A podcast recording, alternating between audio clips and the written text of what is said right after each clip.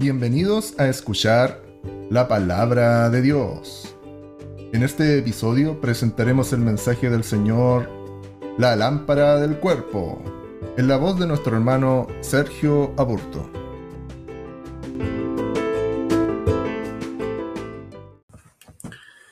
Em, bueno, había pasado un, tiempo de, dar, un, dar un mensaje y me encuentro bueno, muy gozoso de, volver a, dar, a ser instrumento en las manos del Señor, porque eso es lo que somos, ya sea entregando un mensaje, coordinando la alabanza o eh, siendo parte de, esta eh, congregación que alaba y sirve a nuestro Dios. Todos los roles, eh, como siempre, como bien se nos ha enseñado, son, son importantes, todos los roles son iguales, y, hoy día, en, nuestro rol, vamos a, vamos a escuchar la palabra del Señor, porque yo igual la voy a, la voy a digerir, también la voy a recibir. Eh, no, me excluyo de, la palabra, sino que también mientras me toca esta oportunidad, siempre le digo al Señor que todo lo que Él quisiese entregar en ese momento también sea llenando mi vida primeramente y, y por sobre todas las cosas, sea llenando a la iglesia. Y hay un versículo que, que Dios ha puesto en mi corazón y ese se encuentra en, el libro de Mateo, Mateo capítulo 6, versículo 22. Mateo capítulo 6, versículo 22. Quiero que ahí lo vayan buscando y vamos a darle lectura.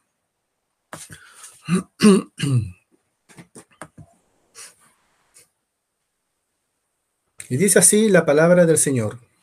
La, lámpara del cuerpo es el ojo.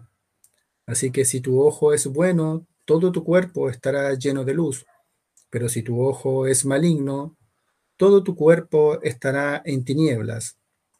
Así que si la luz que en ti hay es tiniebla, ¿cuántas no serán las mismas tinieblas? Em, el Señor nos bendiga a través de, su palabra. Entonces, aquí es donde nosotros analizamos y, nos consultamos a, nosotros ¿qué, es, qué es lo que Dios quiso decir con, con tener un, ojo bueno. Entonces, lo que, bueno, lo que, lo primero que Jesús hace es describir, bueno, la, función del, del, ojo, y es que es primeramente él dice, es lámpara del cuerpo. Bueno, em, no, eh, lo, que nosotros entonces aquí debemos entender eh, qué rol cumple en nosotros, en nuestra vida, ese ojo, qué es lo que, lo que captura, qué luz captura, qué es lo que lleva a nuestra mente.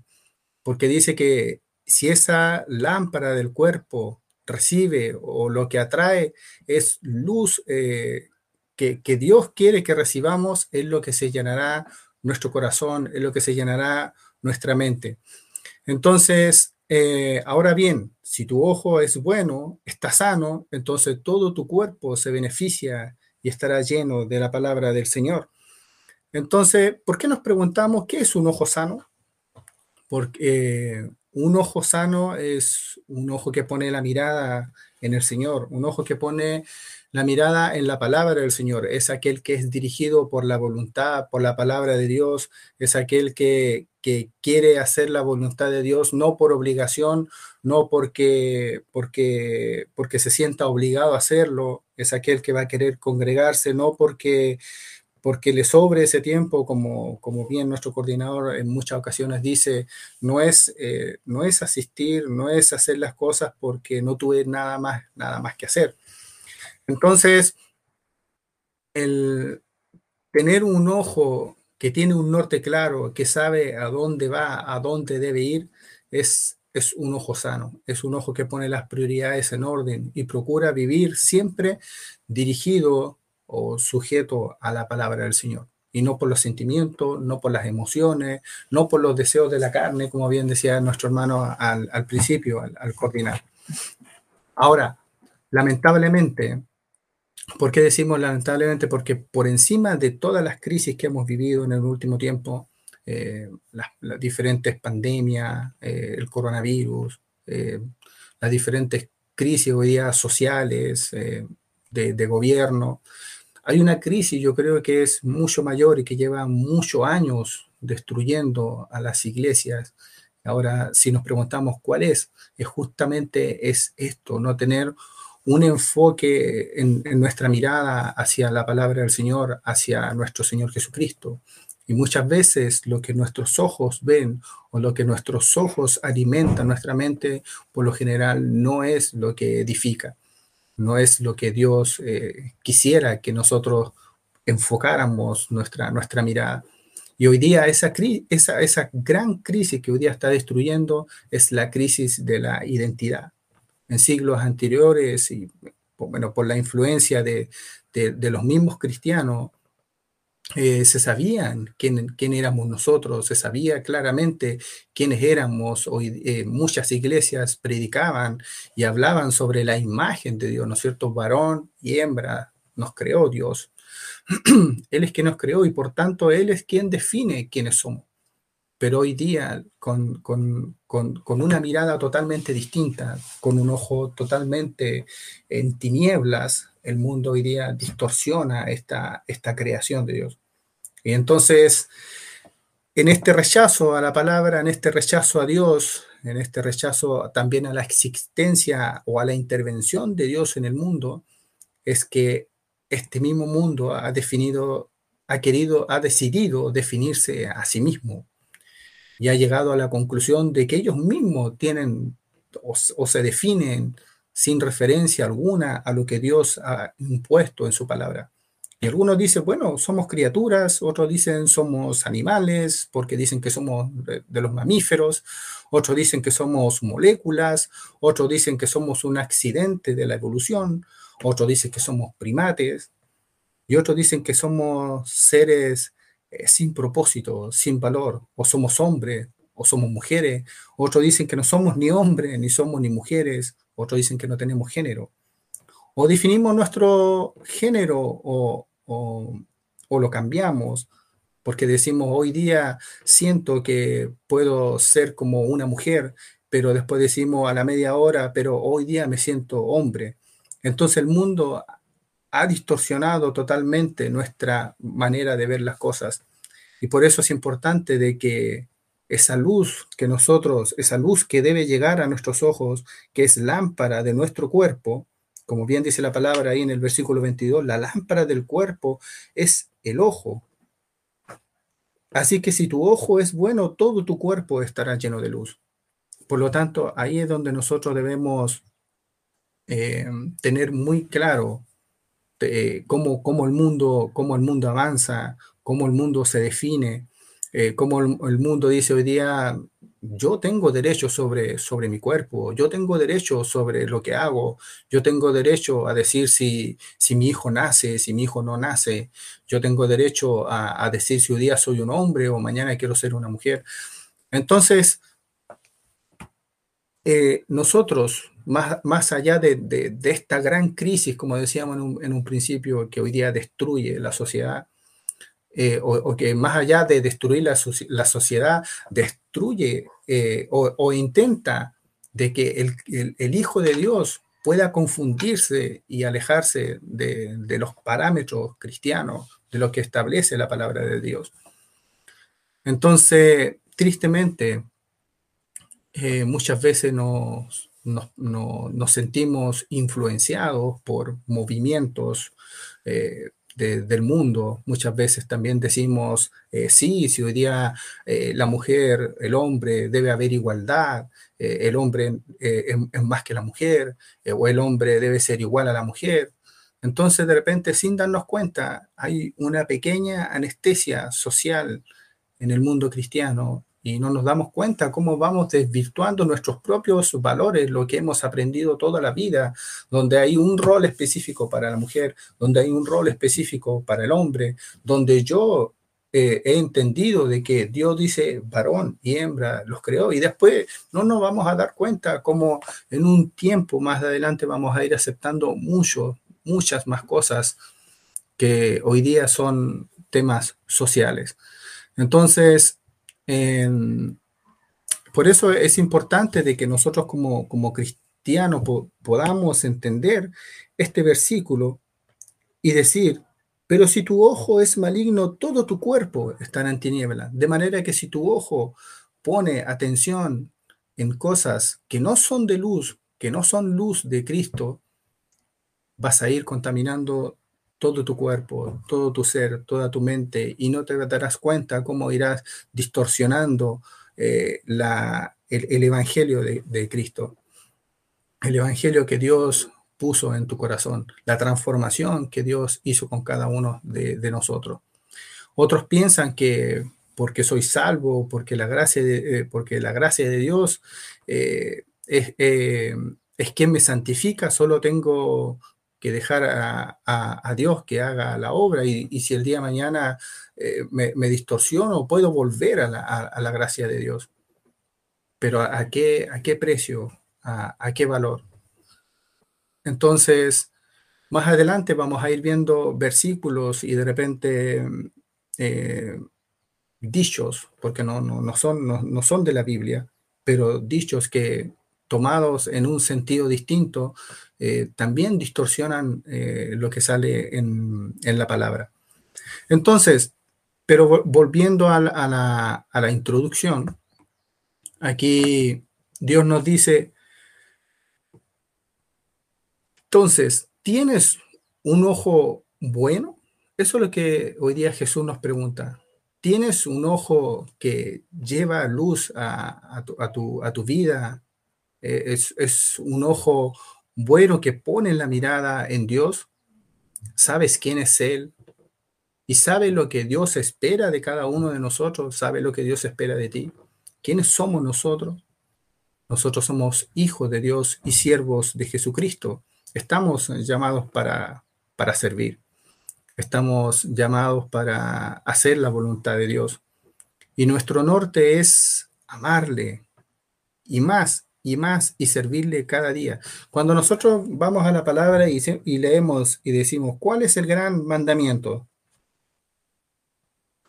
Todos tenemos claro que el Señor dice, y amarás al Señor tu Dios con todo tu corazón, con toda tu alma y con toda tu mente.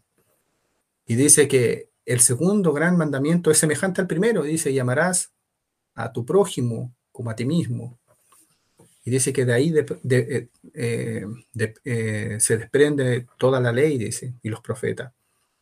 Entonces aquí en Efesios capítulo 2, versículo 10 dice, porque somos hechuras suyas, creados en Cristo Jesús para buenas obras, las cuales Dios preparó de antemano para que anduviésemos en ella. Pero lamentablemente hay otro ojo, hay un ojo que de repente no, debiendo ser parte de nuestra vida, eh, no, nos hacemos responsables de, lo que el mundo piense, de lo que el mundo quiera transformar, de lo que el mundo hoy día quiera cambiar. Pero es importante que nosotros eh, no adoptemos este, este segundo versículo cuando dice, pero si tu ojo es maligno, todo tu cuerpo estará en tiniebla. Esto no debiese ser parte nunca de nuestra realidad. Y que, y que se nos pregunte. Así que si la luz que en ti hay es tiniebla, ¿cuántas no serán las mismas tinieblas? Entonces, nosotros debemos quedarnos con, la primera parte, cuando dice la lámpara del cuerpo es el ojo, así que si tu ojo es bueno, todo tu cuerpo estará lleno de luz.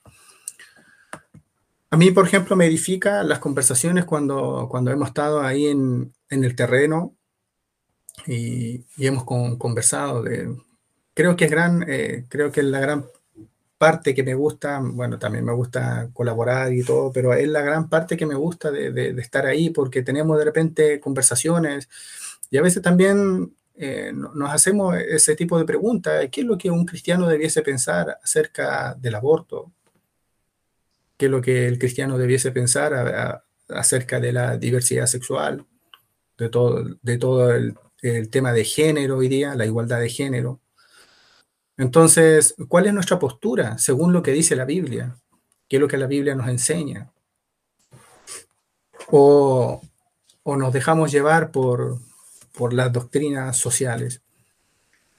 ¿Por qué preguntamos esto? Porque cuando estamos en el terreno, bueno, llegamos todos a la misma conclusión, eh, pensamos lo mismo y, es mi sentir hoy día que las iglesias, no solamente nosotros, sino que las iglesias hoy día que, que, que profesan adorar y servir a Cristo tengan este pensamiento, que no se distorsione, que sea, lo, que sea lo que dice la palabra, que podamos poner nuestra mirada en, las cosas de Dios, que podamos poner nuestra mirada siempre en cosas que nos edifican. Entonces, en esta introducción, decíamos que, bueno, Dios creó eh, nuestros ojos para tomar la luz de este mundo y traer nuestra mente, podríamos decir, consciente a la verdadera realidad. Hoy día, cuando nosotros nos preguntamos cómo funciona eh, el ojo humano, es, es, como en, en, un, en, una centésima de segundo lo que el ojo ve, eh, se proyecta a través del, globo ocular, del nervio óptico, y eso llega a la, mente. Y la mente en una centésima de millonésima de segundo le dice, lo que tú acabas de ver es un campo verde con muchos árboles de color, con un río de agua cristalina. Pero es, es la mente quien, nos, quien, quien transmite qué es lo que, lo que el ojo está viendo. Entonces, hace sentido de que nuestra mente se contamine a través de lo que nuestros ojos ven, porque va a quedar ahí almacenado. Entonces, eh, en, esta introducción la palabra dice, la lámpara del cuerpo es el ojo, es la lámpara, es, la verdadera luz del cristiano, es el que alumbra nuestro camino.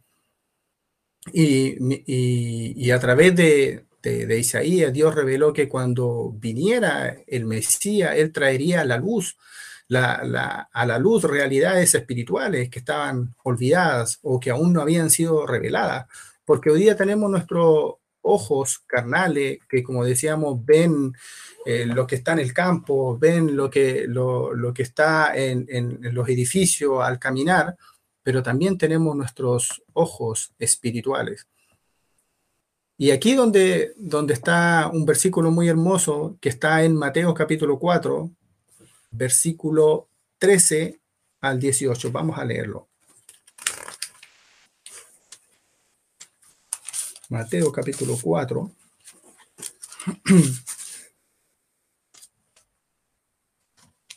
Versículo 13 dice, bueno, vamos a leer del versículo 12, del versículo 12 en adelante. Dice, cuando Jesús oyó que Juan estaba preso, dice, volvió a, la, a Galilea, dice, y dejando a Nazaret, vino y habitó en Capernaum, ciudad eh, marítima, dice, en la región de Zabulón y de Neftalí. Y dice, para que se cumpliese lo dicho por el profeta Isaías cuando dijo, tierra de Zabulón y tierra de Neftalí, camino del mar al otro lado del Jordán, Galilea de los gentiles, dice, el pueblo asentado en tiniebla vio gran luz, y los asentados en región de sombra de muerte, luz les resplandeció. Entonces dice, desde entonces comenzó Jesús a predicar y a decir, arrepentidos porque el reino de los cielos se ha acercado. Entonces acá eh, eh, Dios nos no, da a entender de que de que esa palabra que nosotros recibimos cada semana, cada sábado, es la que nos llena, nos llena de luz, es la que nos aleja de las tinieblas, es la que resplandece nuestra, nuestra vida. Entonces, dado que la fe es la evidencia, es la convicción eh, de las cosas que no se ven, como lo hemos aprendido ahí en Hebreos capítulo 11, versículo 1, Dice, es pues la fe, la certeza de lo que se espera y la convicción de lo que no se ve. Y todos los que confían en Jesús tendrán confianza en su caminar por fe y no por vista, porque así dice la palabra en 2 de Corintios capítulo 5, versículo 7 dice, porque por fe andamos y no por vista. Entonces le creemos eh, cuando dijo, yo soy la luz del mundo, el que me sigue no andará en tiniebla, sino que tendrá la luz de la vida. Juan capítulo 8, versículo 12. Entonces, con estas verdades en nuestra mente, la palabra de, Dios, la palabra de Jesús, eh, es, que se vuelve fáciles de aplicar, fáciles de comprender y fáciles de, de poner en práctica en nuestra vida. Cuando, cuando el Señor llega a nuestra vida, es ahí donde dice, luz le resplandeció. Y ahí es donde uno recién entiende, puede, puede ser capaz de entender la palabra del Señor. Porque uno mientras esté en tiniebla, mientras uno no haya eh, eh, puesto la confianza, la fe en el Señor, por más que me esfuerce en poder entender lo que está aquí en la palabra, no soy un, hijo transformado por Él, no soy un hijo transformado por Dios. Entonces es muy difícil de que pueda poder poner en práctica la palabra del Señor, que pueda aplicarla, que pueda comprenderla. Pero cuando Dios entra en nuestra vida, eh, Él dice, el que me sigue no andará en tinieblas, sino que tendrá la luz de vida. Así que nuestros ojos físicos pueden ser buenos o malos, también los pueden ser, así como nuestros ojos eh, físicos, perdón, pueden ser buenos o malos, también los pueden ser nuestros ojos espirituales. La definición, hay una definición, por ejemplo, para las cataratas, y es una descripción eh, perfecta de lo que es la, parábola de Jesús, cuando, cuando habla sobre nuestros ojos, nuestra visión espiritual. Eh, por ejemplo, una, una, catarata es una eh, opacidad del cristalino dentro del ojo que conduce a una disminución de la visión. Entonces, es la causa hoy día que según lo que se ha estudiado, es la causa más común de la ceguera, la pérdida de la visual, porque se produce, porque se va opacando el cristalino poco a poco hasta que impide que la luz pase y se enfoque en la retina o en la parte posterior del ojo. Entonces hubo muchos eh, en su día, eh, en el día de, de, nuestro Señor, cuando estaba ahí frente al pueblo, y también como los días de hoy, que creen que su visión eh, es más clara que la de Jesús. Entonces, sacan sus propias conclusiones, sacan sus propias teorías, abiertamente rechazan y contradicen la luz de la palabra de Dios. Entonces, aunque Dios envió a, a, su Hijo para hacer la luz de los hombres, para hacer la luz del mundo, para que pudiese brillar ahí en las tinieblas, multitudes, como en ese entonces y ahora, amaron más em, las tinieblas que la luz y se han negado a venir a escucharlo o, a recibir de su palabra. Y en algunos casos, como en muchas iglesias, eh, lo escuchamos de manera selectiva, eh, lo que quiere decir que solamente lo que nos agrada o solamente lo que no nos afecta. Y la palabra dice, y esta es la condenación, que la luz vino al mundo y los hombres amaron más las tinieblas que la luz, porque sus obras eran malas. Porque todo el que practica el mal aborrece la luz y no viene a la luz, para que sus obras no sean descubiertas. Mas el que hace la verdad viene a la luz, para que sus obras sean claramente vistas, que han sido hechas en Dios. Juan capítulo 3, eso está en Juan capítulo 3, versículo 19 al 21. Juan capítulo 3, versículo 19 al 21. Entonces, eh, esta es eh, la verdadera palabra del Señor. Él quiere que, que nosotros no desvirtuemos nuestra visión, él quiere que por lo que nos lo que por nuestros ojos, nuestros ojos espirituales eh, o nuestros ojos eh, carnales también, lo único que pueda ingresar a nuestra mente, a nuestro cuerpo, sean eh, cosas que edifiquen, frutos del espíritu. Lo que pueda entrar por nuestros ojos espirituales sean situaciones, momentos, sean circunstancias que nos ayuden a ser mejores cristianos. si permanecéis en mi palabra, dice el Señor, Esto está en Juan capítulo 8, versículo 31. Aquí lo tengo, Juan capítulo 8, versículo 31. Dijo entonces Jesús eh, a los judíos, dijo entonces Jesús a los judíos que habían creído en él, si vosotros permaneciereis en mi palabra, seréis verdaderamente mis discípulos y conoceréis la verdad y la verdad os hará libres. Entonces Jesús también advirtió, luego de esta palabra, que no podemos ser selectivos con esta luz. No podemos decir esto, esto sí, eh, esto, esto me sirve, esto no. Y debemos tener cuidado de que todo lo que creemos o en lo que confiamos proviene de Él o de aquellos que fueron enviados por Él, porque sabemos que la palabra del Señor fue inspirada eh, por muchos apóstoles. Eh, todo lo que escribieron ellos fue inspiración de, fue inspiración de Dios, perdón. Fue eh, lo que está escrito aquí por profetas, por apóstoles, toda inspiración de nuestro Señor Jesucristo. Y toda palabra es verdad. Entonces, ahí es donde debemos tener cuidado con todo lo que creemos, porque no es que estoy omitiendo cierta parte de lo que escribió Juan, no es de lo que estoy eh, omitiendo o lo que está más adelante de lo que escribió Pablo, eh, no, estoy omitiendo la real inspiración de nuestro Señor.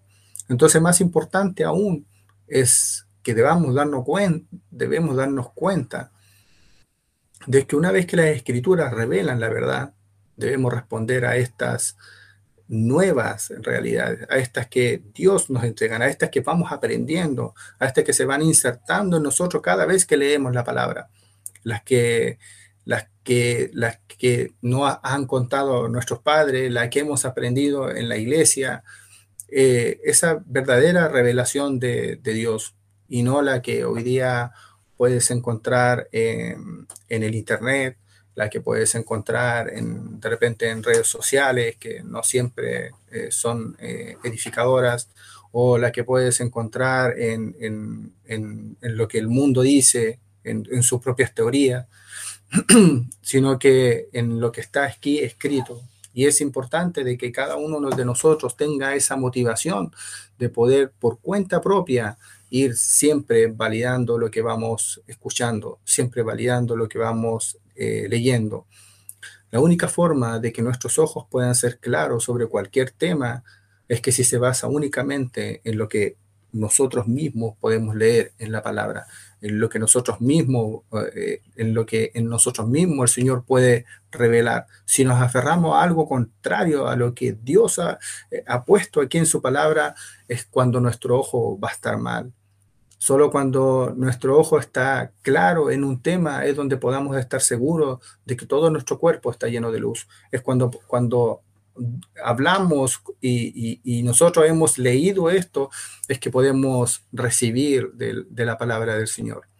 La palabra de Dios dice, nadie que enciende una lámpara la pone en un lugar escondido o debajo de un almud, sino que sobre... ¿Se han preguntado lo que es un almud? Yo también me, lo pregunté cuando leí esa palabra hace mucho tiempo atrás y lo busqué al tiro en, ese momento porque no sabía lo que significaba. Entonces les pregunto, todos, todos saben lo que es un almud, porque dice, ahí en la palabra dice que nadie la esconde debajo de un almud. A lo, mejor, para los que no saben, bueno, el, el almud era como un cajón que, se ocupaba en ese tiempo, que ocupaban los judíos, que era, según lo que yo tengo entendido, para poder medir el grano, pero era como un cajón cerrado. Entonces, cuando Jesús hace esta similitud, dice, nadie que enciende una luz, es como que quiso decir, nadie la esconde debajo de un cajón cerrado para que no se vea la luz, sino que dice, la pone en un candelabro. Y ahí dice que ilumina a todos. Eh, para que dice, para que los que entren vean la luz, dice, la lámpara del cuerpo, dice, es el ojo, lo que hemos aprendido. Entonces, en este caso también dice, no la esconde debajo de un almud, sino que sobre un candelero para que los que entren puedan ver la luz. Entonces, mirad pues que la luz que hay en vosotros, dice, no sea tiniebla, o sea, mirad que no sea que esa luz las estés escondiendo debajo de un almud, las estés escondiendo en un cajón donde no brille, donde no resplandezca. Eh, ahí dice eh, también la palabra del Señor, eh, la claridad de nuestra vida o de, nuestra visión espiritual se basa en nuestra aceptación completa e imparcial de las verdades que, Jesús nos entrega a través de su palabra.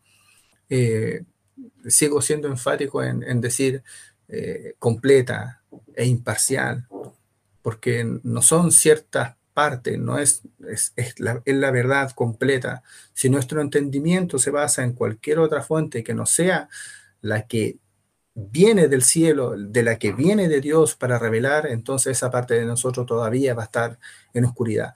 Pablo explicó a los corintios que todo lo que vemos con nuestros ojos en el ámbito material es solo temporal. Las cosas que Jesús vino a revelar son las cosas eternas, las que de repente no ven nuestros ojos, las que son invisibles. Lo que ganamos en este mundo es siempre temporal. Ahí segunda de Corintios capítulo 4, versículo 18 dice, no mirando nosotros las cosas que se ven, sino las cosas que no se ven, porque las cosas que se ven son temporales, pero las que no se ven son eternas. Entonces esto incluye todas las normas y estándares culturales que, que como decíamos en un principio, que tienden a cambiar de generación en generación y que difieren de lo que realmente están en las escrituras. Todo mal uso eh, de, la palabra, eh, cuando, cuando la distorsionamos, todo mal uso de, nuestro ojo espiritual, de lo que consumimos, de lo que leemos, de lo que, de lo que aprendemos o de lo que eh, tratamos de, escuchar, es lo que debemos tener claridad de que sea lo que nos edifica, lo que no nos inserte en oscuridad, lo que no nos inserte en tiniebla, no, no esto que se disfraza de, luz temporal y que después viene a ser tiniebla, porque no nos olvidemos de que, hay, de que el que se disfraza como oveja, pero es león, es toda hueste del enemigo, de Satanás, que, que por engañar a, los escogidos, a los hijos de Dios, puede disfrazarse de, cualquier cosa, de cualquier doctrina, de cualquier teoría cultural, de cualquier eh, teoría social, para poder hacernos creer que debemos ser parte de esto también. Todo lo que hay en el mundo, la concupiscencia de la carne, la concupiscencia eh, de los ojos, dice, y la vanagloria de la vida no es del Padre, sino del mundo. Y el mundo pasa y sus deseos, dice, pero el que hace la voluntad de Dios permanece para siempre. Primera de Juan, capítulo 2, versículos 16 y 17. Entonces, por esto que debemos prestar atención cuidadosa eh, a, lo que Dios ha revelado en su palabra, a lo que Dios ha revelado a través de los apóstoles que están aquí, a través de lo que Dios reveló por medio de Pablo, que son, siempre lo hemos repetido, y son los pilares, son los fundamentos de una buena iglesia, de una buena doctrina. Eh, la palabra de Dios dice, toda la escritura es inspirada por Dios y útil para enseñar, para redarguir, para corregir y para instruir en justicia, a fin de que el hombre de Dios sea perfecto, eternamente equipado para toda buena obra. Eso es lo que Dios espera de cada uno de nosotros. Y ahí es donde, donde surge eh, ciertas contradicciones en, algunos sermones, en algunas predicaciones, porque como que conducen a que, a que uno tiene cierto margen de equivocación. Es como que de repente dicen, Dios, eh, yo he escuchado mensajes cuando dicen, Dios sabe que, que nos equivocamos, Dios sabe que fallamos y que pecamos y Él nos perdona. Pero cuando yo busco esa parte donde dice, yo sé que tú vas a caer, yo sé que tú vas a pecar, yo sé que tú te vas a equivocar, no lo encuentro en la palabra. todo lo que, lo que yo encuentro, sin embargo, es estos versículos, a fin de que el hombre de Dios sea perfecto. Pareciera que Dios eh, quiere de nosotros una santidad absoluta. O cuando leemos el otro versículo dice que Dios va perfeccionándonos día en día, dice como la luz de la aurora hasta que el día es perfecto. Nuevamente encontramos esa palabra, perfección en cada uno de nosotros. Yo sé que no lo podemos hacer con, con nuestra propia cuenta, pero sí lo podemos hacer con ojos espirituales concentrados en la palabra del Señor. Entonces, poner ojo de repente ahí en esos detalles. Dios espera que seas un hombre dedicado a la palabra de Dios a fin de que el hombre de Dios sea perfecto y eternamente equipado para toda buena obra, equipado siempre para toda buena, preparado en la palabra para toda buena obra. O lo que eh, eh, habíamos leído hace un momento cuando decíamos perfeccionándonos día en día, así como la luz de la aurora llega a su punto en que el día es perfecto. Así debe ser nuestra vida también. Nos tomará un tiempo, pero no creo que Dios, en el plan de Dios, esté el retroceder. Bueno, yo sé que vas a volver a como, a como eras en unos años anteriores. Eh, yo sé que vas a volver a lo mejor a, a, las antiguas andanzas, pero tranquilo, que Dios tiene eso considerado. No, yo creo que Dios tiene considerado que seamos cada día mejores hijos de Dios. Entonces, em, entender o, de repente no, no, comprender esto eh, revela una ceguera de repente de, lo que han impuesto estos estándares religiosos actuales. Y es que la, eh, tratan de dar a entender de que, de que Dios de que Dios comprende nuestras fallas, de que Dios comprende nuestros errores, y cierto, y es cierto que Dios nos perdona, pero no sé si en nuestra mentalidad debe estar ese como boleto de decir, bueno, tengo este, esta línea de crédito en caso de, no sé si, si, si debe estar en nuestro pensamiento. Todo lo contrario, cuando vemos, por ejemplo, a, a Eliseo y es llamado por, por, por Elías, él no, no, dejó un, un, ¿cómo podríamos decir? No dejó una, una, pequeño saldo ahí de animales o, carreta en caso de que lo que fuese a hacer para allá con Elías fallara. Entonces, no, él dice que pescó y dice mató los animales, quemó el arado y dijo, aquí ya no tengo nada más de lo que yo hacía antes, mi vida anterior muere y aquí parto derecho a la voluntad de Dios. Pero muchas veces nosotros no, dejamos como un pequeño colchoncito ahí en caso de que lo que estemos haciendo no sea y volvamos otra vez y tengamos eso, eso ahí. Entonces, eso es como lo que de repente pienso yo que no debería estar en nuestra mentalidad. Porque si creemos que, claro, vamos a fallar, si creemos que nos vamos a equivocar y está en nuestra mentalidad, probablemente fallemos, probablemente nos equivoquemos. Mientras que si en nuestra mentalidad está el ser cada día hijos que van a, la perfección, a la santidad de Dios, creo que vamos a ser mejores cada día. Estoy seguro de que seremos mejores hijos, mejores hijos de Dios. Y en conocimiento, eh, en palabra, en revelación, en trabajo, en todo lo que nos dispongamos a hacer para la obra del Señor. Eh, lo que, lo que habíamos dicho en un principio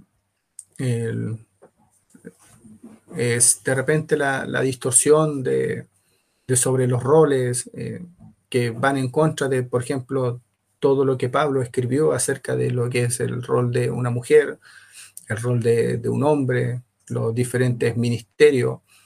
Pero hoy día eh, creer que, de que tiene que haber igualdad de género eh, va en contra de, de lo que dice la palabra. Entonces, si queremos ser eh, llenos de luz, no podemos permitir nuestros, que nuestros eh, prejuicios sociales o pensamientos mundanos sean más importantes que lo que revela la palabra. debemos aceptar, como, como hemos dicho a lo largo de esta predicación, como Dios nos ha tratado de dar a entender todo lo que está escrito y basar nuestra vida solamente en eso. Si lo hacemos, estas escrituras se convertirán en un verdadero espejo de nuestra realidad. Cuando nos miramos, eh, cuando nos miremos y nos transformemos, comenzaremos a reflejar eh, la, esencia que Dios ha puesto en cada uno de nosotros, los verdaderos frutos del Espíritu que están en cada uno, de nosotros. Ahí, segunda de Corintios, capítulo 3, versículo 18, dice, por tanto nosotros todos mirando, dice, a cara descubierta, como en un espejo, la gloria del Señor, somos transformados de día en día en la misma imagen como por el Espíritu del Señor. Segunda de Corintios 3, 18. Entonces,